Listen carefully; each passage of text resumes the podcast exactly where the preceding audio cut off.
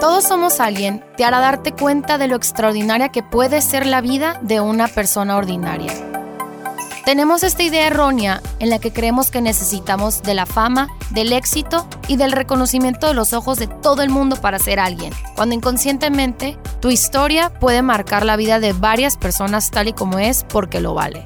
Por eso en este podcast vamos a descubrir el otro lado que no conoces de nuestros invitados. Soy Ana Torres.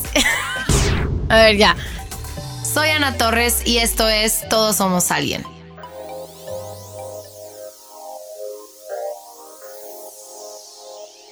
En el capítulo de hoy se va a examinar la importancia de analizar nuestro pasado, nuestras raíces, nuestro inicio y dar gracias por eso. Sin embargo, hay veces en las que podemos sentirnos avergonzados, lastimados o hasta heridos por situaciones en las que nosotros no tuvimos elección cuando éramos pequeños. Por lo cual, ahora, nosotros sí podemos decidir qué hacer con lo que nos pasó y convertirnos en lo que elegimos ser. A pesar de ese dolor o tristeza que podemos retomar del pasado, es lo que nos hace aún más fuertes, ¿no? La mayoría de las veces ese sentimiento llegó a ser ocasionado por la falta de la presencia de alguien. Alguien que supuestamente debió formar parte de nuestro círculo interno. ¿Y de quiénes hablo yo? De la familia. Madres, padres o abuelos. Pero en la historia de hoy hablaremos del impacto que ocasionó el carecer de la presencia de una madre. La importancia de tener una mamá recae en el impacto psicológico de nuestro vínculo con las figuras maternales en nuestras vidas. Hay casos en los que no tienes la oportunidad de que sea tu mamá la que forja tu vida, por X o Y situación. Y aquí entra tu abuela o tu tía o a lo mejor una maestra y llegan a tomar ese lugar que se quedó vacío llegan a ser ellas las mujeres que configuran y te definen de maneras grandes y pequeñas. Pero ¿cómo liberar, perdonar y llenar ese hueco que deja una madre en ti? ¿Cómo hacer para que esto no afecte a uno mismo a largo plazo? Y para responder a estas grandes preguntas, tengo a una grandiosa mujer que a pesar de esa, de esa situación ha llegado muy lejos y ha llegado a convertirse en toda una señorita y sobre todo ha demostrado que el perdón y la liberación lo es todo para salir adelante. Bienvenida, Andrea Agnesi. Hola, amiga. Hola, amiga, ¿cómo estás? Muy bien, ¿y tú? Aquí andamos. Qué bueno, qué bueno que ya por fin se nos hizo estar aquí frente al micrófono y hablar y hablar pues de todo, de todo lo que mencioné anteriormente, pero primero Andrea, platícanos sobre ti, quién eres, de dónde eres, tu familia, en qué trabajas, estudias. Ok. Bueno, yo soy Andrea, tengo 23 años. Este, soy de Guadalajara, soy de aquí, llevo toda la vida, vida toda la vida viviendo aquí. Em, vivo con mi papá, con su esposa, eh, que ha sido como una mamá para mí, pero bueno, eso lo explico después. este, con su esposa y mis dos medias hermanas. Eh, y pues estuve en la carrera de Liteso, luego estuve en Único, la mitad de mi carrera.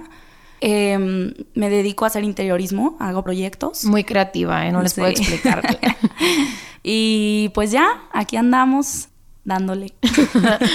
Oye, Andrea, pues ya primero, gracias por tu, introducción, lo más mínima que pudimos dar de información, pero sabes que hay que hay que hablar sobre el contexto, hay que hablar ya sobre ti, sobre tu experiencia. Sí. Platícanos por qué te invité a ti para este capítulo, para este tema. Bueno, yo, este, pues estoy aquí porque toda mi vida viví con mis papás. cuando hablo de mis papás me refiero a mi papá, mi papá biológico y la esposa de mi papá, que ella también tomó un rol muy importante en mi vida. Eh, yo carecí de mi mamá desde que tenía cinco años. Y bueno, este, creo que tengo que volver un poco como al principio de mi historia. Tú vete al principio como para explicarles cómo fue que a mí me pasó y mi experiencia y todo. Vámonos a la raíz. A la raíz, exacto. Eh, mis papás, yo tengo dos papás que son muy jóvenes, este, me tuvieron de 18 y 20 años. Eh, la verdad es que casi ni se conocían y pues metieron la pata, literal. Entonces, em, mi mamá es foránea, mi mamá es de Culiacán y mi papá pues es de aquí de Guadalajara, ¿no? Y cuando ellos se embarazan, pues dicen, pues, ¿qué vamos a hacer, no? O sea, de que deciden tenerme, pero no deciden casarse. La verdad es que su relación, la relación que ellos dos llevaban era muy mala, o sea, no, no se llevan bien. Y yo al principio empecé a vivir con mi mamá mis primeros años de vida, que creo que pues también eso fue importante, ¿no? Porque la tuve, aunque fueron los primeros años, la tuve los primeros años. Y a los cinco años, ella un día de repente, así de la nada, dice, yo me voy a ir eh, me acuerdo perfectamente, o sea, también yo la verdad es que mi infancia la tengo súper marcada, o sea, creo que todos tenemos recuerdos así súper espontáneos. espontáneos, pero yo mi infancia me acuerdo tal cual, o sea, y recuerdo perfectamente el día en donde estaba, el día que me dijo, me voy a ir de viaje y te vas a ir a vivir con tu papá. Y yo dije, pues ok, creo que cuando eres, cuando eres niño, pues tenía cinco años, o sea, la verdad es que eres muy inocente. No ibas a entender bien la situación. No entendía la situación y fue como, ah, ok, está bien, pues vete a tu viaje. Y pues nunca regresó hasta el día de hoy. Entonces, este, para mí creo que esa etapa pues sí fue como muy confusa, ¿no? O sea, como de, de estar viviendo con mi mamá y luego ya llegar a casa de mi papá, mi papá seguía viviendo en casa, en casa de sus papás, o sea, mi papá tenía, en ese entonces tenía 25 años, o sea, era un niño. Sí, era un bebé, literal. Era un bebé, entonces todos sus hermanos seguían viviendo en casa de mis abuelos, mis abuelos todos, o sea, entonces yo como que paso a esta, a esta nueva casa y pues volver a empezar, ¿no? Y, y ya, pues así. Llenos aquí, ¿no? Y llenos aquí. ¿Cómo fue que tu papá ya después, o sea, tú dices que te acuerdas perfectamente en el momento que tu mamá te dijo, oye, ya me voy, eh, te vas con tu papá, ¿no?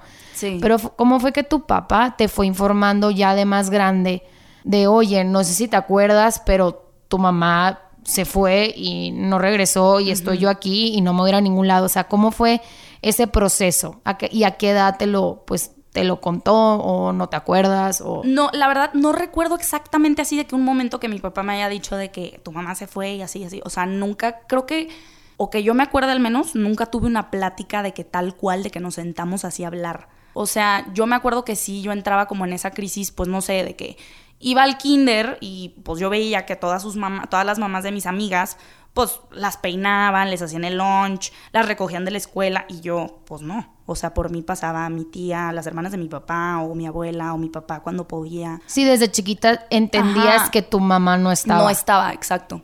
Creo que sí con el paso del tiempo fui entendiendo cómo, cómo estaba migrando esto del viaje a un no va a regresar, literal. Pero sí me acuerdo que ya cuando entré a una edad como un poco más grande, como entre los 9 y 10 años, que sí eran mis berrinches de que ¿dónde está mi mamá? O sea, ¿por qué yo no tengo a mi mamá conmigo? Así, o sea. Y yo me acuerdo que mi papá me veía con una cara de que, o sea, no sabía ni cómo explicarme, ya sabes, como que siento que para él también fue bien difícil. Pues claro. Como, como, cómo le explico la situación, ya sabes. Em, recuerdo que sí hubieron en el transcurso de mi infancia varias llamadas, o sea, ya después de, de, de que yo empecé a preguntar dónde está mi mamá, dónde está mi mamá, dónde está mi mamá.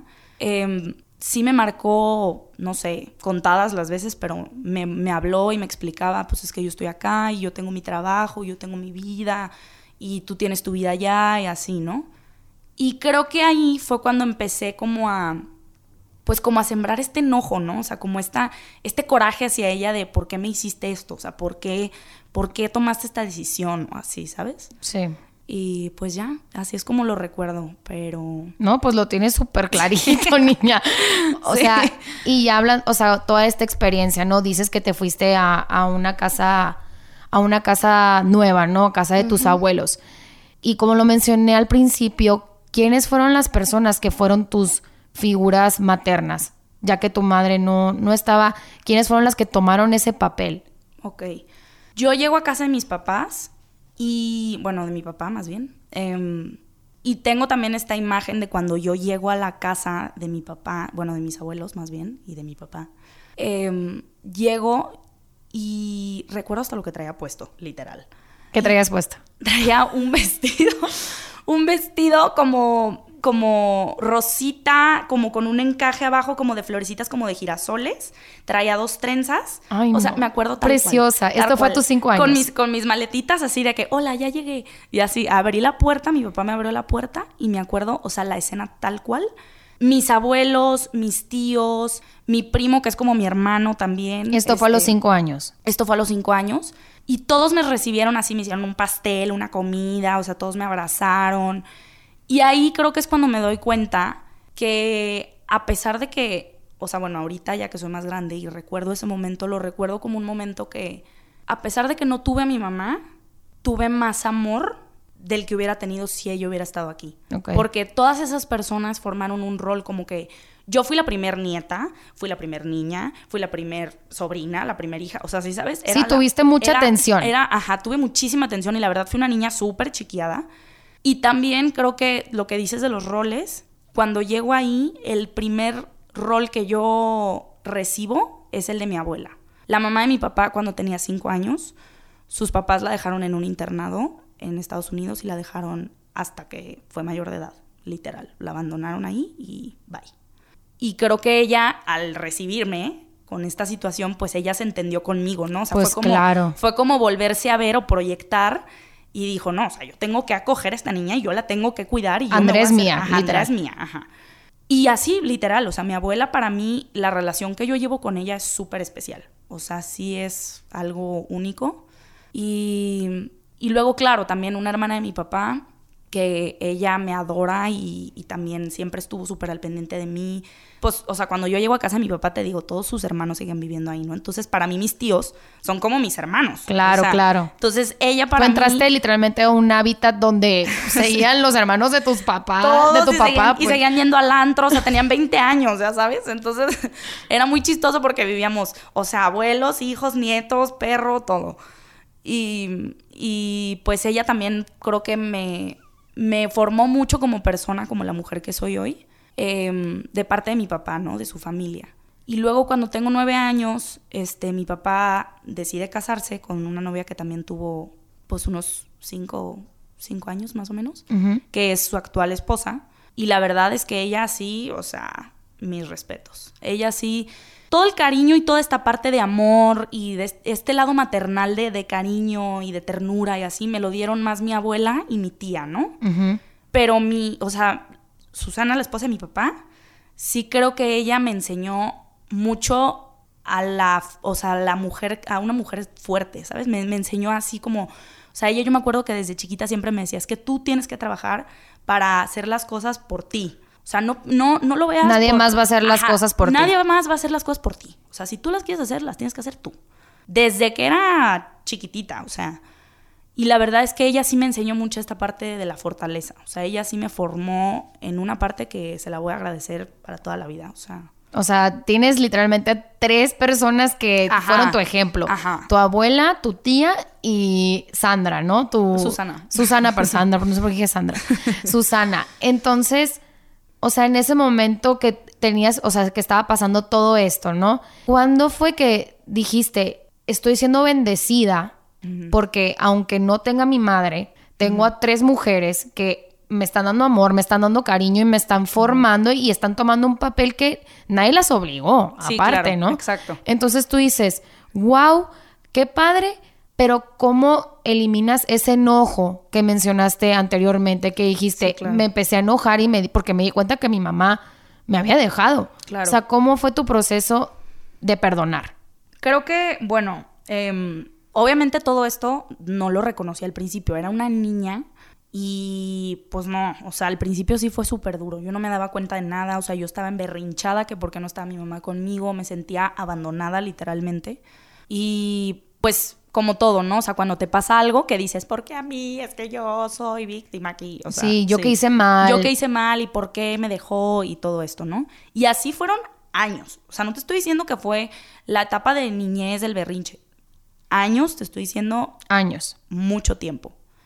Y eso creo que fue como la parte dura de mi historia, porque tuve muchos tropiezos y hice muchas cosas que creo que la verdad la regué. O sea, hice mucho daño tanto a mi familia, o sea, creo que con mi papá también hice mucho, lo lastimé de una manera que él no se merecía, porque él también tomó el rol, los dos roles, ¿no? O sea, tomó el rol de papá y mamá, ¿no? Ay, Y él me, me acogió como otro papá cualquiera pudo haber dicho, ¿sabes qué? Pues yo no la quiero. O sea, si tú no la quieres, pues ahí te va y yo tampoco. Quien no te quisiera a ti, hermosa. Pero no, o sea, me refiero ahí, ahí, creo que a tus 20 años, o sea, no eres lo suficientemente maduro como para decir, pues me la fleto yo sola como hombre, más que nada. Sí, porque O lo, sea- lo, no, no lo quiero decir lo normal, pero lo común en estas situaciones es la mayoría de las veces los hombres. Sí, sí, sí. Que dicen, ay, no, qué flojera, no relación quiero esto". tóxica con esta mujer, yo no sí, quiero esto, adiós. Ajá. Y, acá e- fue al revés. Y acá fue al revés. O sea, se me hace algo muy, muy impresionante porque, como te digo, siempre es la historia común que es el hombre el que, o sea, se levanta y se va y ella, y es el, él es el que se va de viaje y no regresa. Exacto. ¿Sí me explico? Sí. Pero, pero como dices, ¿no? O sea, en tu infancia y hubo mucho tiempo que venía desde el enojo. El enojo. Y creo que mi enojo creció cuando llegué a la pubertad. No, es que o la sea, es que pubertad. La ¿no? pubertad, digo, si de por sí para todo el mundo es horrible, güey. O sea, neta, para mí fue un 10 veces peor. O sea, fue un martirio. Y es una etapa que a veces digo de que, ay, me hubiera gustado de que quitarla de mi vida, ya sabes, de que borrarla. Borrarla completamente. completamente. Pero creo que gracias a eso, o sea, que toqué fondo, em, fue cuando ya decidí despertar. O sea, decir. ¿Y cuándo necesito- tocaste fondo? Si es que te acuerdas de que. Sí. Em, bueno, pubertad terrible, un asco, va y todo mal. O sea, yo víctima, porque a mí, ¿qué es esto? Yo soy una pobrecita de mí, ¿no? Y luego entro a los 16 años y em, me voy fuera, me voy a estudiar fuera. Mis papás me mandan a estudiar fuera. Y entonces ahí es cuando tengo uno de los encuentros que tuve con mi mamá, pero ya en una edad más adulta, ¿no? O sea, ella de repente un día así me escribe y me dice, hola, ¿cómo estás? Este, te voy a ir a visitar a Londres eh, en la próxima semana, así. De la nada. De la nada. Y yo dije, ¿cómo? O sea, ¿qué es esto? Eh, digo, claro que mi papá y así pues estaban enterados, ¿no? De, de que, de que iba a ir a verme y todo y que íbamos a tener este encuentro.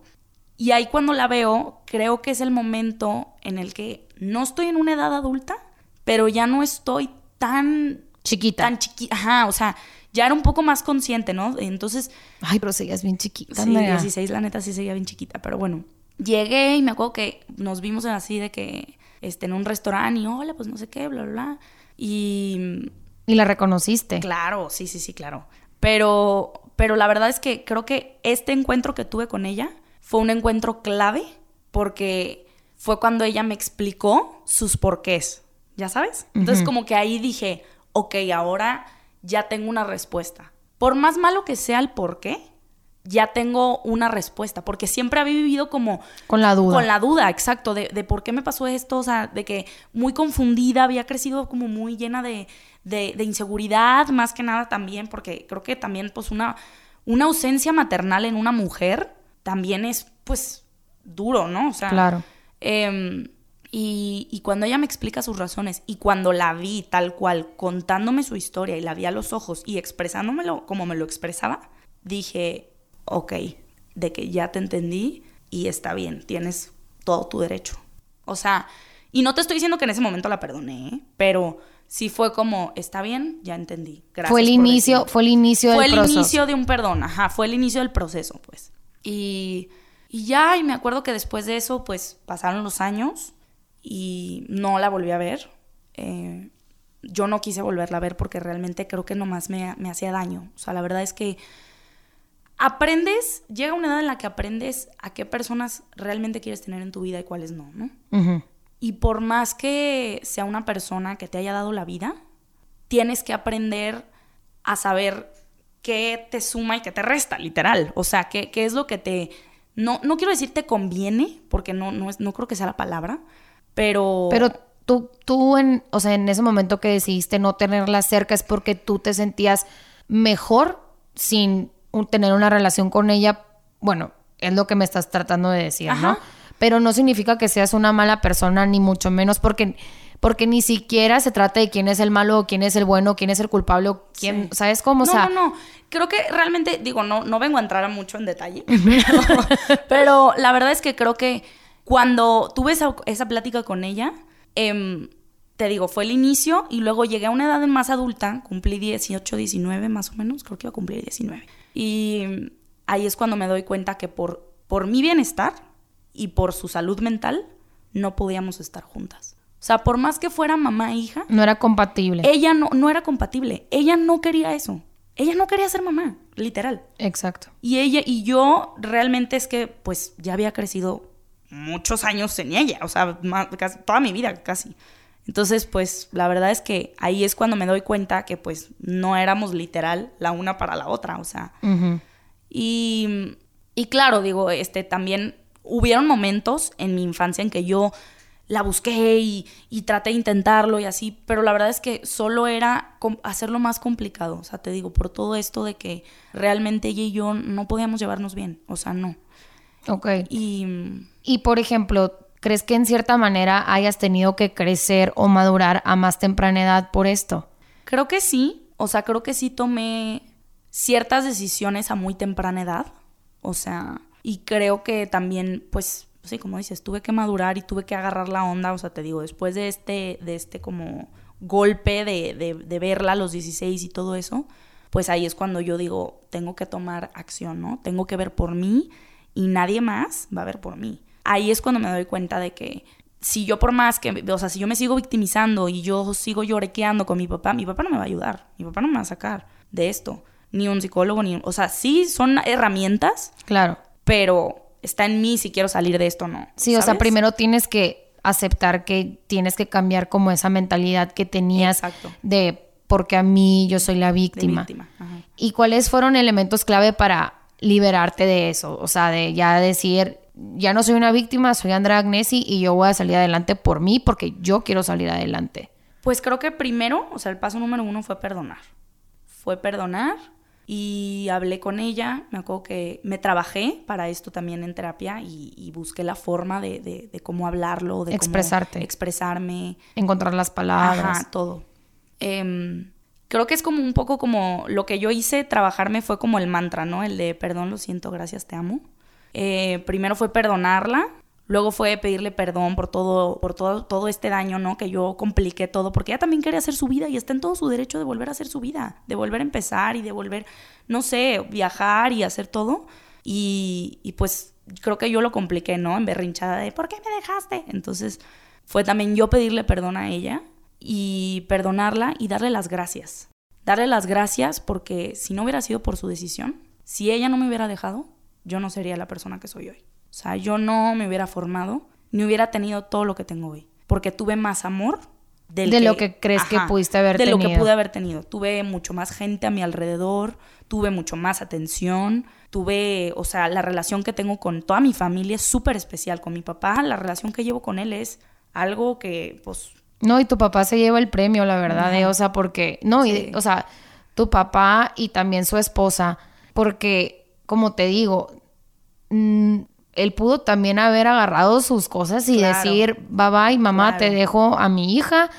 Pero ahí, ahí te puedes dar cuenta cómo también, como tú dijiste, ¿no? En ese entonces tenía 16 años, estaba bien chiquita, ¿no? Sí también tu madre en ese entonces estaba muy chiquita, tenía 18, años, ¿no?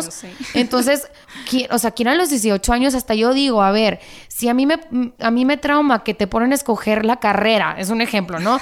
A los 18 años tienes que decidir qué quieres estudiar en los próximos 5 años. Es de que, dude, o sea, aguántame, ni siquiera sé qué quiero cenar hoy en la noche, ¿sí, me explico? O sea, o sea, como que puedes, me encanta que lograste tener, tener empatía porque siento que en el momento que empiezas a buscar culpas, tú solita te empiezas a amargar. Exacto. Exacto. entonces como que te veo y, lo confirmo y les digo a todos, o sea, eres una persona que da demasiada paz.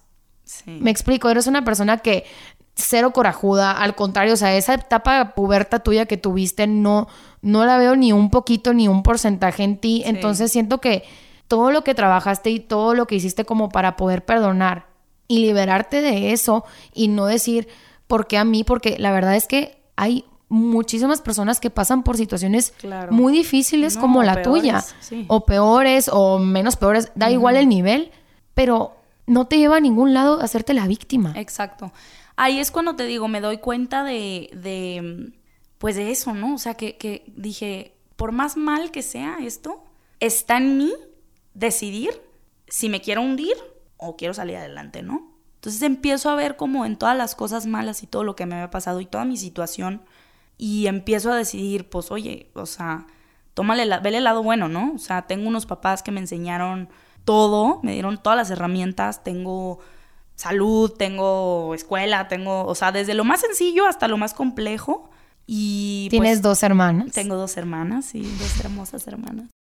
Y sí, o sea, como que dije, pues no me queda de otra más que estar agradecida y apreciar lo que tengo, ¿no? Y pues te digo, me doy cuenta que tuve mucho más, o sea. Andrea, ¿y qué le recomiendas a alguien que haya pasado por algo similar a ti?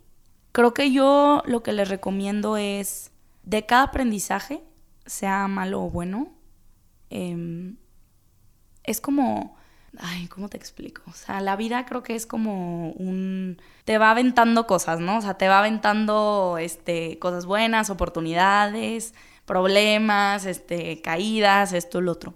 Y creo que, te digo, está en cada una de las personas cómo lo quieres tomar. O sea, está en ti, no está en nadie más decidir si, si, si, si echas la culpa al otro, al de al lado, o sea, como tú dices, de que no, pues es que es culpa de tal y por culpa de mi mamá, pues ya, o por culpa de mi papá, que hay gente que, mucha gente tiene el mismo caso con sus papás, ¿no? Una, una ausencia paternal.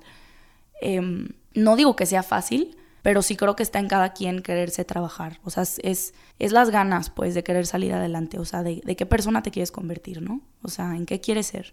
¿Quieres ser esa persona victimizada todo el resto de tu vida? ¿O, ¿En qué, te quieres convertir? Mientras tengas claro eso, en qué quieres ser, creo que lo demás sale sobrando. Andrea, y creo que ya hablamos de esto y creo que ya lo habías mencionado, pero te la quiero hacer la pregunta literalmente directa. ¿Puedes decir ahora que agradeces lo sucedido? Sí, sí lo agradezco. Sí lo agradezco y no cambiaría nada de mi historia, absolutamente nada. Y de hecho tengo una frase que me encanta, que la guardé para este, este para este momento. Para este momento. que dice, la vida exige a todo individuo una contribución y depende del individuo descubrir en qué consiste. Wow. ya vamos a cerrar con broche de oro, Andrea. Yo quería cerrar con broche de oro, pero ya me la ganaste literal. Sí. Pero te quiero hacer literalmente la, primer, la, última la primera, ¿eh? la última pregunta. Andrea, todos somos alguien. ¿Quién eres tú? bueno, pues creo que mm, soy todo lo bueno y lo malo en mi vida y aún así elijo el perdón. ¿Y qué no eres? No soy lo que me hubiera gustado, soy esa realidad que vivo. Pues, hermosa, ¿qué te digo? hermosa. ¿Qué te digo con este capítulo tan lleno de... Híjole, es que ni siquiera sé qué palabra decir. Es lleno de amor, lleno de... Porque literalmente el perdón viene desde un lugar de amor. Me explico. Entonces siento que muchas personas que pueden estar enojadas con sus vidas por sus circunstancias, por algo que les esté pasando. Y hasta puede ser el problema más sencillo, ¿eh? O sea, digo, a lo mejor y este es un ejemplo un poco. No, no, no, como te digo, va a haber de todos los niveles y cada todos, quien cada quien tiene su mundo, ¿no? cada quien carga piedras. Exactamente. Pero yo quiero decirles a todos que, que seamos más como Andrea, que seamos más como ella, una persona que elige el perdón, porque de los corajes, uta, podemos vivir enojados todas nuestras vidas y qué flojera. Y qué flojera porque no llegamos a disfrutar lo que algún día podríamos llegar a disfrutar, que es la felicidad. Mientras hay enojo, mientras hay odio, mientras hay coraje, yo creo firmemente que no puedes llegar a ser completamente feliz ni aunque tengas la, mejor calidad de vida, ni aunque tengas a la mejor familia, si tú, persona, no estás liberado de todo lo que crees que te está atando, yo creo que no, no, eres completamente feliz. Y creo que cada quien tiene su proceso, ¿no? O sea, no, no. Hay gente que se tarda toda la vida, ¿eh? En, en perdonar. Y yo la verdad es que creo que sí lo he trabajado hasta donde creo como he podido, de la mejor manera, pero es algo que también, pues, trabajo todos los días. O sea, mi mamá sigue ahí, ¿no? Sigue ahí en, el mundo y, pues todos los días es perdonarla y trabajarla y, trabajarme a mí, más que nada, ¿no? Para yo también hacer mi vida y salir adelante y convertirme en esa persona que, que quiero ser algún día. Andrea, pues te quiero agradecer el tomarte el tiempo de estar aquí y decirme que sí a la invitación. Gracias por invitarme. A todos somos alguien. Pues les quiero también dar las gracias a todos los que nos están escuchando. Ya saben que yo soy la más feliz de que le den una oportunidad a mis invitados porque mis invitados son los que hacen el programa o el podcast o lo como le quieran llamar. Estoy muy contenta de tenerlos aquí. Si es que nos estás escuchando, te pido de favor que sigas de ejemplo a Andrea, que bueno, no nomás Andrea, a todos mis invitados, yo creo que todos tienen experiencias pues súper, ¿cómo lo puedo decir? Inspirables, no sé si existe la palabra inspirables, pero grandiosas, pero al mismo tiempo personas que tienen vidas ordinarias, pero con que son personas extraordinarias. Los quiero mucho y les mando saludos donde quieren que anden. Andrea, otra vez muchas gracias por estar aquí. Gracias a ti por invitarme. Yo feliz de estar aquí, amiga. Gracias a todos. Los queremos mucho. Bye bye. Hasta la próxima.